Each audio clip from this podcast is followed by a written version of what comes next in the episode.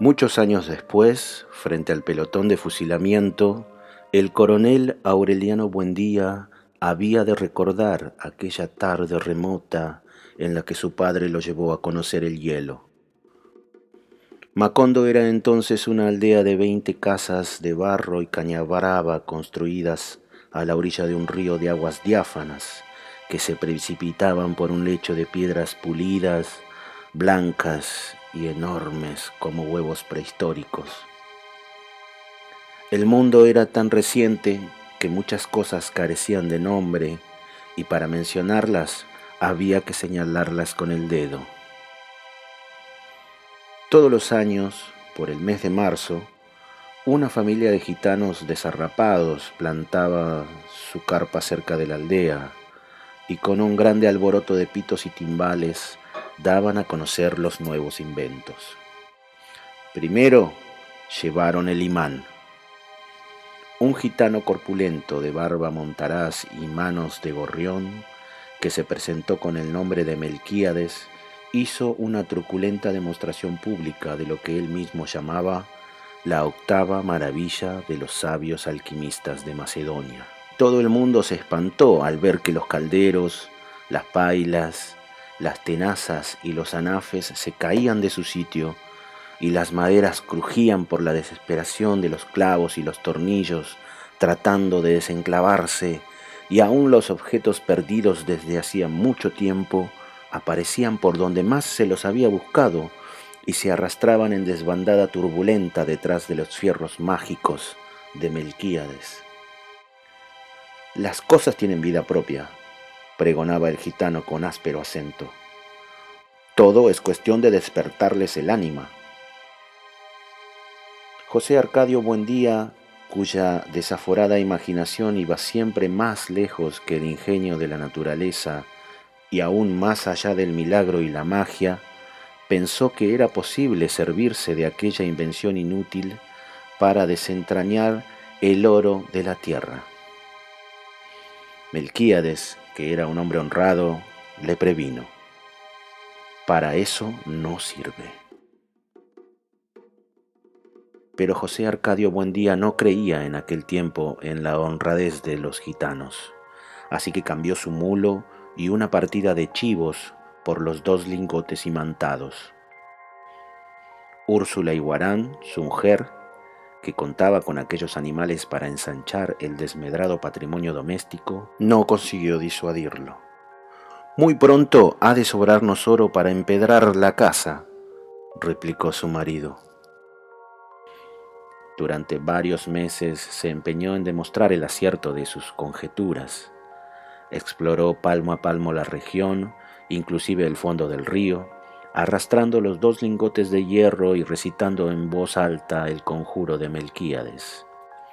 Lo único que logró desenterrar fue una armadura del siglo XV con todas sus partes soldadas como un cascote de óxido, cuyo interior tenía la resonancia hueca de un enorme calabazo lleno de piedras.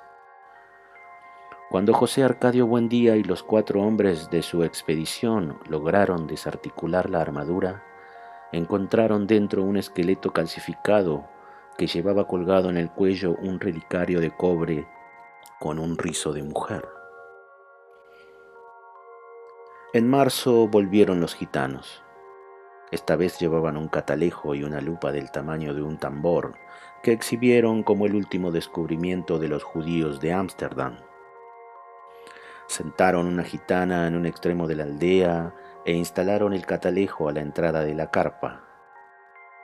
Mediante el pago de cinco reales, la gente se asomaba al catalejo y veía a la gitana al alcance de su mano.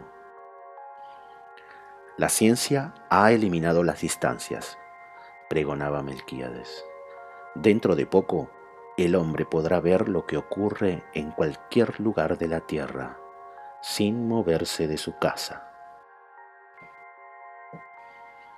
Un mediodía ardiente hicieron una asombrosa demostración con la lupa gigantesca. Pusieron un montón de hierba seca en mitad de la calle y le prendieron fuego mediante la concentración de los rayos solares. José Arcadio Buendía, que aún no acababa de consolarse por el fracaso de sus imanes, concibió la idea de utilizar aquel invento como un arma de guerra. Melquíades, otra vez, trató de disuadirlo, pero terminó por aceptar los dos lingotes imantados y tres piezas de dinero colonial a cambio de la lupa. Úrsula lloró de consternación.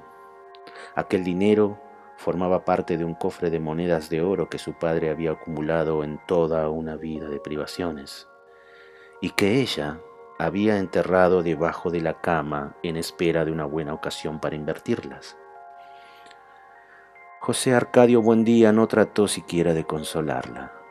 Entregado por entero a sus experimentos tácticos con la abnegación de un científico y aún a riesgo de su propia vida. Tratando de demostrar los efectos de la lupa en la tropa enemiga, se expuso él mismo a la concentración de los rayos solares y sufrió quemaduras que se convirtieron en úlceras y tardaron mucho tiempo en sanar. Ante las protestas de su mujer, alarmada por tan peligrosa inventiva, estuvo a punto de incendiar la casa. Pasaba largas horas en su cuarto, haciendo cálculos sobre las posibilidades estratégicas de su arma novedosa, hasta que logró componer un manual de una asombrosa claridad didáctica y un poder de convicción irresistible.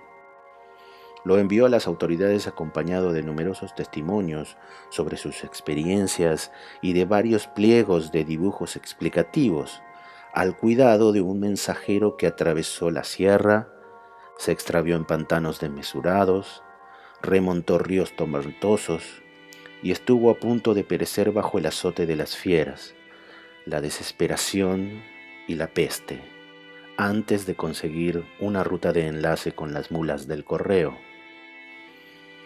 A pesar de que el viaje a la capital era en aquel tiempo poco menos que imposible, José Arcadio Buendía prometía intentarlo tan pronto como se lo ordenara el gobierno con el fin de hacer demostraciones prácticas de su invento ante los poderes militares y adiestrarlos personalmente en las complicadas artes de la guerra solar.